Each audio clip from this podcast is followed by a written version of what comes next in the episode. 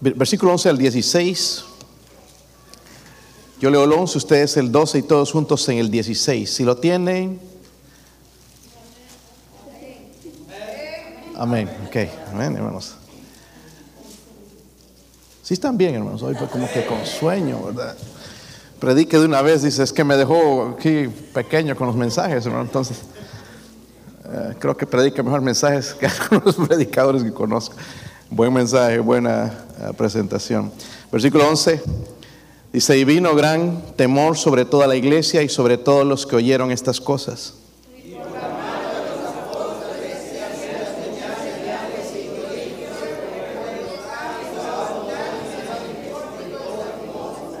De los demás ninguno se atrevía a juntarse con ellos, mas el pueblo los alababa grandemente.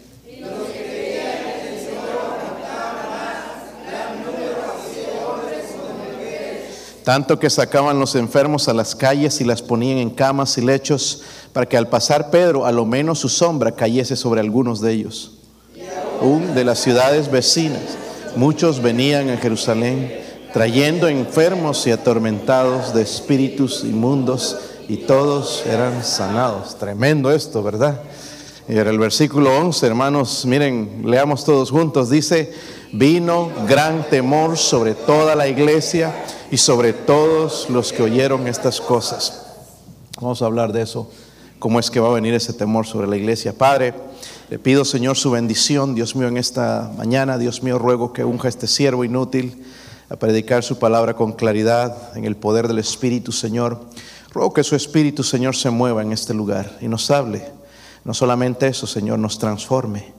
Ruego, Padre, si hay alguien sin Cristo en esta mañana, Padre, alguien que no conoce, no está seguro de su salvación, que usted lo toque o sea tocada, Señor, por su Espíritu, Señor, pueda convertirse de verdad a Jesucristo, el único Salvador.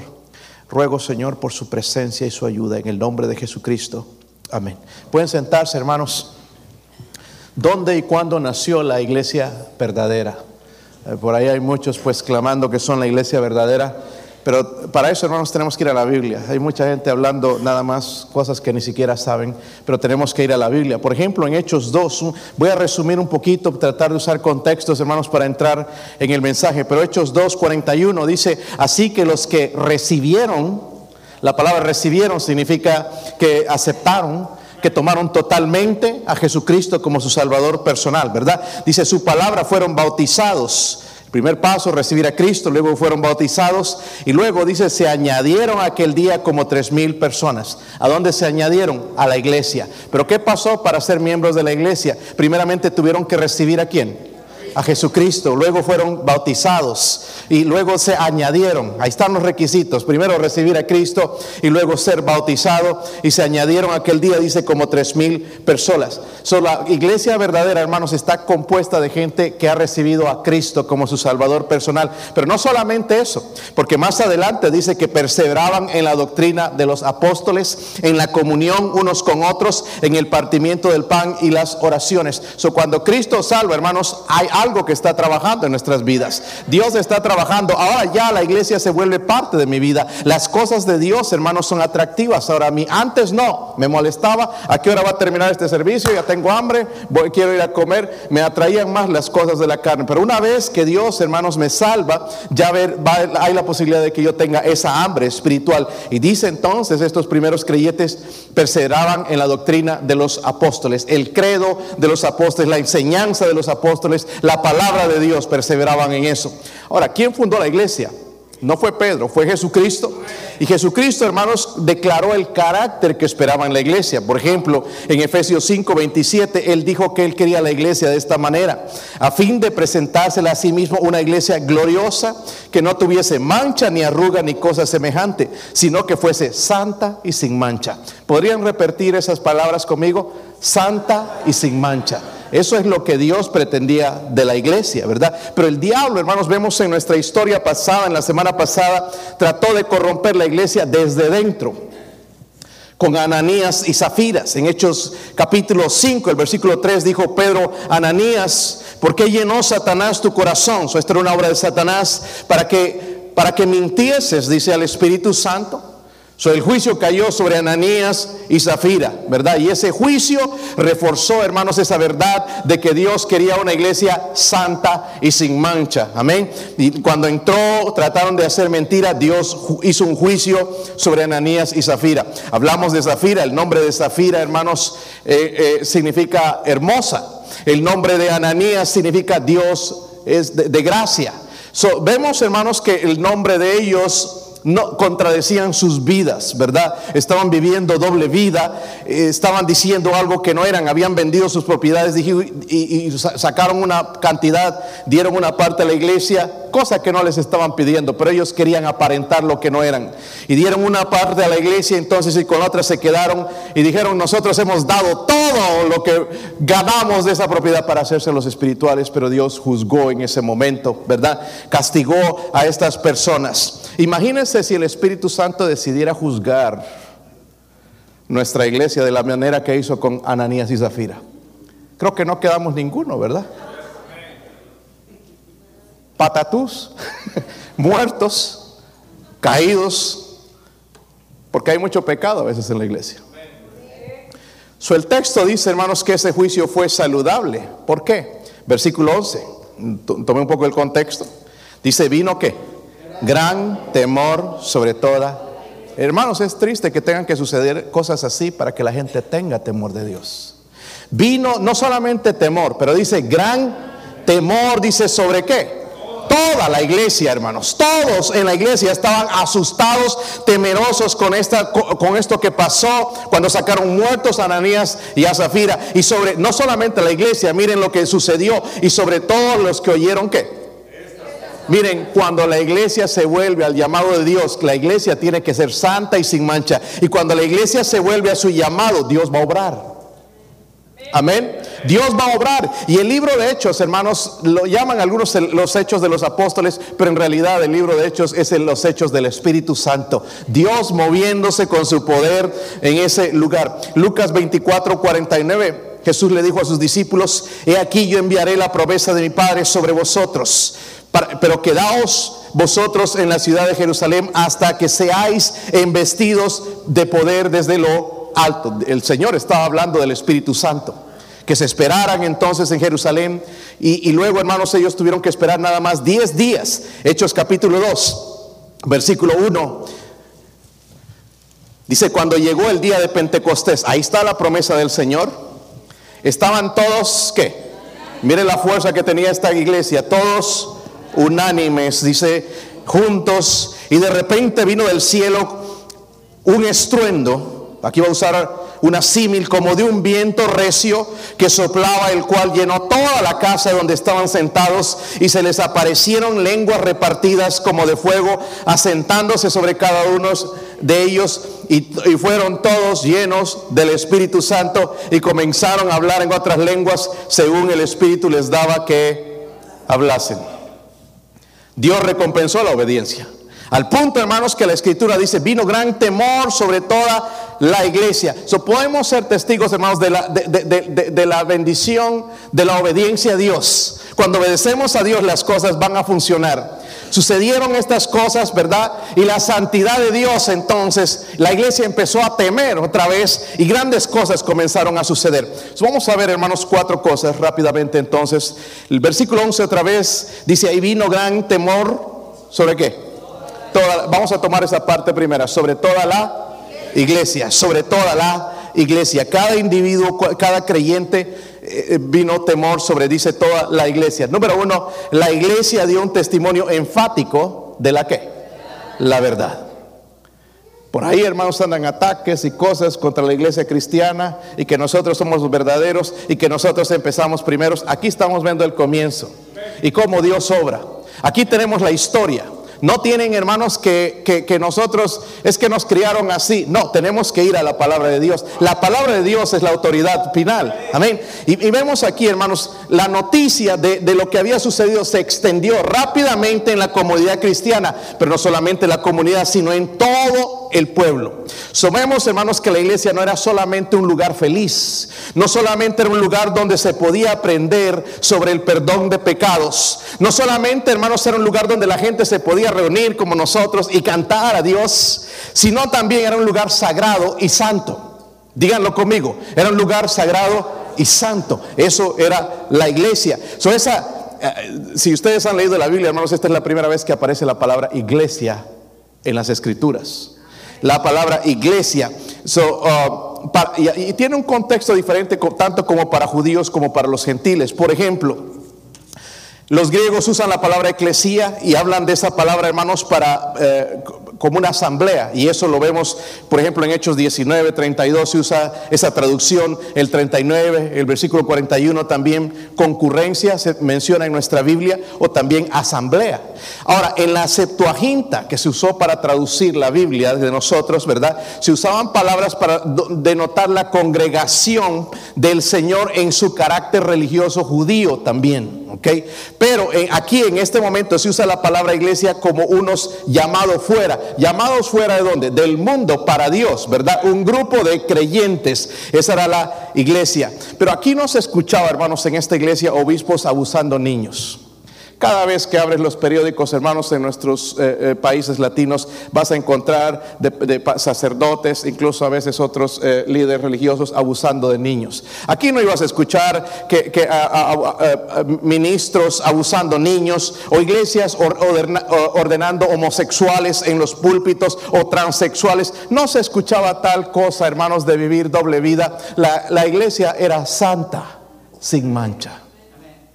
Eso es lo que Dios quiere con esta iglesia. Amén. ¿Cuántos son creyentes? Dios quiere, hermanos, una iglesia santa. Si tú eres cristiano, Dios quiere que vivas en santidad. ¿Verdad? la realidad del pecado, hermanos, ahí que cometieron estos, trajo un tremendo temor en, la gente. Y hermanos, todo cristiano debería temor por tener temor por las cosas de Dios.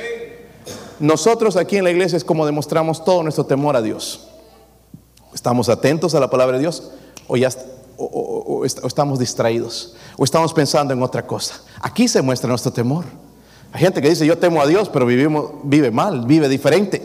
Eh, eh, ese temor cayó, hermanos, sobre toda la iglesia. Y déjenme decirles esto, es saludable para la iglesia.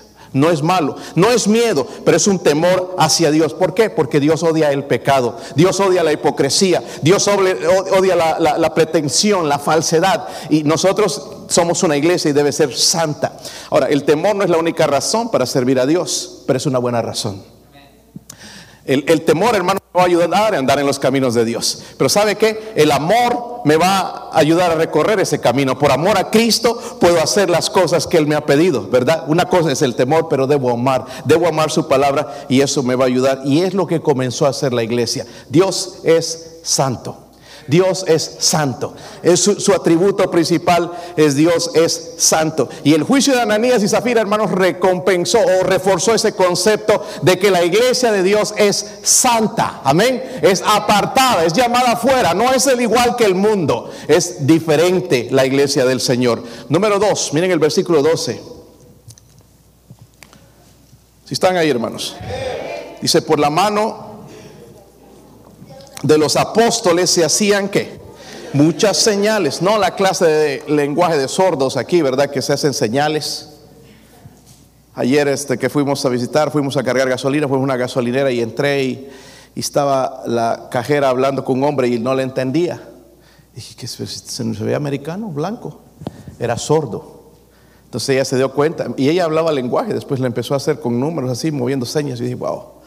Yo quería darle un folleto, quería hablarle y todo, pero no podía. Eh, me fui a buscar al hermano Wayne, no lo encontré porque él sí habla el, lenguaje de sordos. Qué bendición hubiera podido ser comunicarme con él, ¿verdad? Pero estas no son ese tipo de señales. Estos eran milagros, ¿verdad? Dice, y dice el versículo 12, y prodigios en el pueblo, y todos estaban, ¿qué? Unánime, unánimes en el pórtico de So, miren, hermanos, lo que está pasando es que la iglesia dio testimonio del poder de Dios. Yo estoy viendo, hermanos, un poco de eso ahorita. nuestra iglesia, el testimonio del poder de Dios. Dios está obrando. No, no, detengamos eso, hermanos, metiéndonos en pecado. Vamos a estar unánimes. Dios va a seguir obrando. Ese temor que caiga sobre toda la iglesia. es importante, dice, por la mano de los, ¿quiénes? Si están ahí, hermanos, no les escucho. Por la mano de los apóstoles. Porque hoy en día, según hay otros que hacen milagros. ¿Verdad? Estaba leyendo de una señora que dice que fue curada cuatro veces. Primeramente en su iglesia dos veces y dos veces en la televisión tocando la pantalla. Eh, ahí los televangelistas, ¿verdad? Eh, y según ella, que fue, pero seguía con su, su asma, no, nunca se quitó, ¿entiende? Pero la Biblia, hermanos, dice que Dios le dio autoridad a los apóstoles. ¿Dónde está eso, pastor? En Mateo 10, versículo 1 dice, entonces llamando a sus doce discípulos, les dio autoridad sobre los espíritus inmundos para que los echasen fuera y para sanar toda enfermedad y toda... ¿Saben quién estaba entre los doce? Judas. Judas no era salvo y que incluso tenía este poder. Amén. So, yo no me voy a asombrar de ver a alguien que haga una señal. Lo que me tengo que asombrar es lo que Dios hace, no el hombre. Pero dice que él es por la mano de los apóstoles. Los apóstoles estaban haciendo las obras milagrosas porque tenían los dones de señales. Los apóstoles tenían dones de señales para introducir la nueva dispensación. ¿Cuál era la nueva dispensación en la que estamos ahora? La dispensación de la gracia. Mire, ya saben estos hermanos. ¿Para qué predico si ya saben todo? La dispensación de la gracia. La Biblia habla, hermanos, en Corintios que muchos de los dones iban empezando cuando cambiaba, ¿verdad? Es, esa, dispensación, pero también cuando ya se iba revelando la palabra de Dios. Fue dado como señales para dar autoridad a, lo que estaban predicando. Esto tiene que venir de Dios y estaban haciendo todos estos milagros. ¿Seguirá Dios sanando gente? Aquí hay hermanos que son un milagro andante. Aquí hay hermanos que es milagro que se mantengan despiertos en el servicio. son un milagro. Dios los ha sanado milagrosamente. Dios sigue sanando, hermanos, pero no hay tal cosa de curanderos cristianos. ¿Están conmigo? Escuchado a veces, hermanos, si le pregunto, y, y, si ustedes tienen ese don, ¿por qué no van a los hospitales a sanar la gente? Porque aquí en la Biblia, por lo que yo veo, hermanos, dice que eran sanados todos. Es que no tienen fe. Esta gente dice que fueron sanados todos. ¿Está conmigo, hermanos? vemos aquí entonces, dice, por los apóstoles estaban siendo usados, se hacían grandes señales, ¿verdad? Todo esto Dios estaba haciendo dentro de la iglesia, sanando y restaurando gente. Pero en el versículo 12 también yo veo un milagro más grande. No sé si lo han notado. Siguen aquí, ¿verdad? Miren el versículo 12. Dice que se hacían señales y prodigios, ¿verdad? ¿Dónde? Pero estaban todos qué? Unánimes. Ese es un milagro más grande de las iglesias. Estar unánimes. So esto tenía que ser definitivamente de Dios. Estaban dejando de lado su egoísmo, sus ofensas y sus cosas y se estaban poniendo, vamos a trabajar juntos. Aquí la hermana nos estaba diciendo de trabajar juntos como equipo. Eso nos va a hacer más fuertes, ¿verdad? Eh, nuestra comunidad, hermanos, necesita a Cristo. Está, eh, las próximas semanas, hermanos, van a invadir los Estados Unidos. 70 mil personas esperando van a entrar. ¿Y sabe lo que necesita esa gente? No trabajo, necesitan el Evangelio. Nuestros países necesitan el Evangelio. Nosotros pensamos, hermanos, que es solamente dinero. el dinero, hermanos, es una razón, no es la razón para vivir. Es la razón, hermanos, debe ser Cristo. Y Cristo debe ser predicado y nosotros vamos a tener más oportunidades. estoy trabajando aquí en Lenore City. Yo no me quiero ir a otro pueblo, hermanos, hasta que no haya todas las personas aquí en el pueblo que escuchen el Evangelio. No podemos irnos a otro lado, hermanos, y aquí no escuchan. Y por lo que vemos, hermanos, cada calle ahora hay gente, familias nuevas, gente que no hemos visto, hay, hay casas, hermanos, donde hay mucha gente. Necesitan el Evangelio. La razón por que les permitió Dios entrar a los Estados Unidos no es para que tengan una mejor vida de calidad, es para que conozcan al único Salvador y un día estén en el cielo con Dios. Esa es la razón. Amén. Y pero tenemos que trabajar juntos, hermanos. Cuando se muestra la necesidad, ahí estoy, pastor, yo, yo, yo no puedo ir a visitar, pero voy a hacer esto. Y trabajar juntos, pero no cerrar los ojos y trabajamos eh, y, los oídos y hacernos a los de los oídos sordos y no hacer nada. Nuestra gente necesita a Cristo. Ahora, yo necesito el poder de Dios en mi vida. Pero el poder no va a venir a mi vida, hermanos, mirando videos, predicaciones en, en el internet. El poder va a venir haciendo y obedeciendo a Dios. Va a venir sobre mi vida. Amén miren, con el poder restaurado, los apóstoles estaban haciendo grandes señales. Ananías y Zafira, el diablo quiso hacer algo a través de, hecho, de ellos, pero cuando entró el temor otra vez a la iglesia, hubo juicio, otra vez los apóstoles estaban siendo usados por Dios en una manera grandiosa. Y dice que todos estaban unánimes en el pórtico de Salomón. Y ese, hermanos, es el milagro más grande, mover el egoísmo de la gente y trabajar, hermanos, como equipo. Ese es el milagro más grande. Luego en el versículo 13 dice lo siguiente, de los demás ninguno se atrevía a juntarse con ellos. Mas el pueblo, dice, los alababa qué? miren hermanos, lo, lo demás que pasó también es que la iglesia dio testimonio de una vida piadosa. Los primeros cristianos vivieron vidas piadosas, separados del mundo. Tanto, hermanos, que no hubo ningún esfuerzo. Rápidamente la gente veía, wow, esta gente tiene algo que yo no tengo, necesito ah, lo que él tiene. Están gozosos, están felices, no tienen todo lo que yo tengo, pero están contentos. Algo tienen que yo necesito, era Cristo, ¿verdad? Estaban, no tenían ni siquiera que predicar, sus vidas predicaban por ellos. Es interesante, hermanos, que el Señor mismo en Mateo 5, versículo 14 dice, vosotros sois la luz del mundo. Una luz una ciudad sentada sobre un monte no se puede esconder, ni se enciende una luz, ni se pone debajo de un almud, sino sobre el candelero, y alumbra a todos los que están en casa. Así alumbre vuestra luz delante de los hombres, para que vean vuestras buenas obras y glorifiquen a, vuestro Padre que está en los... Pero hoy escucha si vimos al hermano en tal lugar. Y qué mal testimonio. Y no quiero ir a la iglesia porque fulano. Algunos ponen excusa, ¿verdad? Porque buscan excusa de todo para no venir. Pero el problema no está en la gente. En la, gente normal, o sea, nosotros. El problema está en el corazón. ¿Entienden? O sea, nosotros venimos a la iglesia para qué? Para crecer. No para mostrar que somos mejores que otros. Tú vas a la iglesia y te comportas así. Sí, voy a la iglesia porque necesito. Aprenda a responder. Tú también deberías ir porque mira, si nos llevaríamos mejor. Voy a la iglesia porque necesito, porque es como un hospital espiritual. Voy a ir porque quiero ser como Cristo. Allá estoy aprendiendo. Me va a ten paciencia conmigo. Estoy en construcción. Pero no es que somos perfectos. Pero sí, a veces, hermanos, vivimos dobles vidas. Y eso detiene el poder de Dios en la iglesia. Amén. Eso detiene el poder de Dios en la iglesia. Muchas en las iglesias hoy en día no son salvos. Yo no estoy hablando aquí personal de nuestra iglesia, pero hay muchas iglesias en donde se reúnen y la gente todavía no entiende la salvación. Son miembros de la iglesia, pero sus corazones están todavía en el mundo. Si yo estoy, hermanos, todavía con el amor hacia el mundo, algo está pasando en mi vida necesito examinar mi vida. Porque dice la Biblia, hermanos, que el, que está en Cristo, nueva criatura es. Las cosas viejas pasaron y aquí todas son hechas. hermanos, es esa doble vida mata el poder de Dios en nuestra vida. Y queremos ser usados, ¿verdad?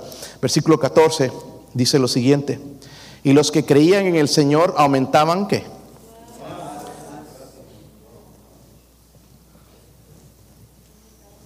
Más gran número así de hombres como de mujeres, ¿verdad? Los que creían en quién? Señor. So, miren, esto más estaba sucediendo con esta iglesia. Dios lo está usando grandemente. Ojalá que Dios nos use así también. La iglesia dio testimonio de la salvación en Jesucristo. Todo ese pasaje, hermanos, está en armonía. Todo está en armonía. El Espíritu Santo estaba obrando ahí. Dice, los que creían en el Señor aumentaban. Dice, más gran número, ¿verdad? Estaban creciendo la iglesia, el, doble de la iglesia, estaban siendo salvos todos los días, gente se estaba convirtiendo a Cristo. Hermanos, hoy nuestras iglesias necesitan estar llenas de programas, de conferencias para mantener la gente, los cristianos en la iglesia. Eso no estaba sucediendo aquí. El Espíritu Santo se estaba, y no tengo nada contra eso. Tenemos programas aquí, tenemos conferencias y cosas así, pero no tenemos que esperar que eso es lo que va a cambiar a la persona. Lo que va a cambiar, hermanos, la presencia de Dios. Justamente dice, cuando vino gran temor sobre toda la iglesia, cuando entendamos cuál es el llamado de Dios, que Dios quiere que su iglesia sea sin mancha y sin arruga. Amén. Santa, una iglesia santa.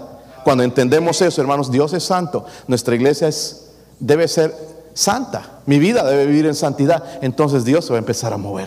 Dios va a empezar a traer gente. Dios va a empezar a obrar en nuestros corazones. Va a empezar a transformarnos por dejar entrar esas verdades en nuestro corazón. So, una de las marcas, hermanos, del poder restaurado fue que muchas personas se estaban convirtiendo con el mismo testimonio de los miembros.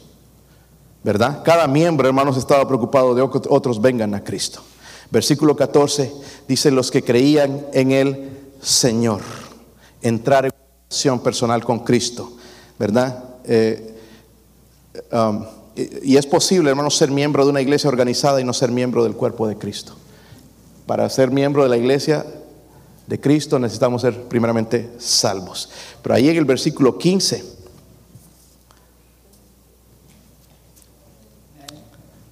y algunos han malinterpretado este versículo, dice, tanto que sacaban los enfermos a las calles y los ponían en las camas y lechos para que al pasar Pedro, a lo menos su sombra dice que.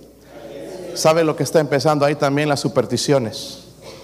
Hay muchas supersticiones dentro de los cristianos, que si pongo un pez, me va a ir bien, si pongo una cruz, me va a ir bien, algunos se persignan, ¿verdad? Antes de ir a cualquier lado, son, es superstición. Y estaba comenzando, porque no dice que los apóstoles sanaron de esa manera. Estaban empezando supersticiosos, ¿verdad? Pero también luego en el versículo 16, y aún de las ciudades vecinas, dice, muchos venían a Jerusalén trayendo enfermos y atormentados de espíritus, estaban endemoniados. ¿Han visto una persona endemoniada? ¿Parecida endemoniada? ¿Sí? ¿Alguno de ustedes ha sido el endemoniado? Los traían, hermanos, y, atormentados de espíritu, pero dice la Biblia, hermanos, dice, todos eran sanados. Esto era la obra de Dios. Todos eran. Tú vas hoy a una campaña de sanidad y no te sanan. Te van a poner una excusa. No, es que hoy no, no sé qué pasó contigo, creo que no hay fe. O ponga más billete y no, no te sanan. Pero esta era una sanidad de parte de Dios. Amén. Dios es el que sana, hermanos, no nosotros. Hay, una persona que me dice, yo tengo el don de sanidad. A ver, ni él mismo se podía sanar. Y ahí todo andas todo enfermo. ¿Cómo es? Si tú tienes el don de sanidad, ¿por qué no te sanas?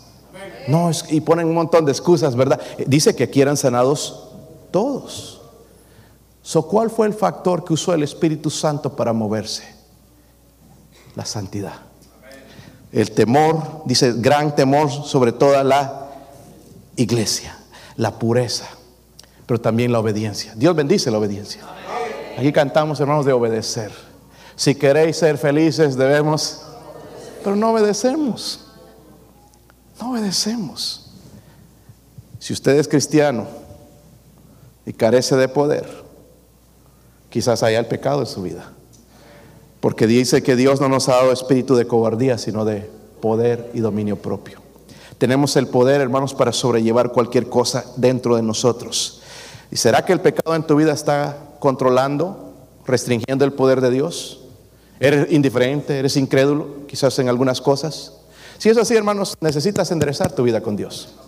Regresar al Señor, pedir perdón por tu vida, confesar tus pecados y volver a Cristo. Y otra vez el Espíritu Santo va a fluir a través de ti y te va a usar. Si usted no es salvo aquí, amigo, amiga, si usted no está seguro de ir al cielo, si nunca has confiado en Cristo como tu Salvador personal, lo primero que tienes que hacer es, y reconocer es que Cristo puede sanar las heridas del pecado. El milagro más grande que Dios va a hacer en tu vida es la salvación. Y tú vas a saber cuando Él viene a tu vida. Tú vas a comprender que Dios ha muerto por ti. Y que te ama y que dio su vida y que Él es el único Salvador. Pero tienes que creer. Tienes que creer, comenzar a a- y vas a empezar a experimentar entonces la vida de Cristo en tu vida. Vamos a ponernos de pie, la Biblia dice aquí, en el versículo 11, después se va a tocar algo en el piano para la invitación, dice, "Gra- vino gran que temor sobre toda, sobre toda la iglesia. Esa gran verdad, hermanos, reforzó la verdad de la iglesia. La iglesia Dios la creó para ser santa, sin mancha, sin arruga, y Dios empezó a moverse grandemente. Quizás esa es la razón, cristiano, porque no ves a Dios moverse en tu vida. No hay ánimo, estás desanimado, estás angustiado, no hay fortaleza espiritual, no puedes ver a nadie eh, salvo. Dios no te usa ya más. Quizás algo, deja que el Espíritu Santo descubra ese pecado.